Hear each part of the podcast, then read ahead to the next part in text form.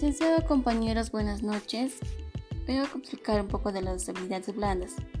Bueno, son aquellas habilidades que impulsan la inteligencia emocional, también llamadas soft skill, habilidades transversales o socioemocionales enfocadas en desarrollar ciertos valores y riesgos, rasgos que fomentan la comunicación y la relación efectiva de una persona con todas aquellas que las rodean.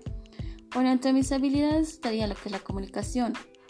Bueno, para eh, un líder es más productivo cuando sabe comunicarse con sus compañeros. Bueno, tener una buena comunicación con el trabajo de equipo es fundamental. También el saber comunicar las ideas y poder también, eh, mediante la comunicación, recibir eh, las propias ideas. liderazgo. Bueno, y esto implica saber motivar al equipo para así lograr potencializar sus habilidades máximas.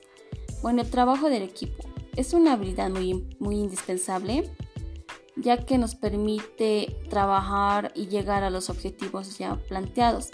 Si los miembros de un equipo son individualistas, será más difícil lograr el objetivo.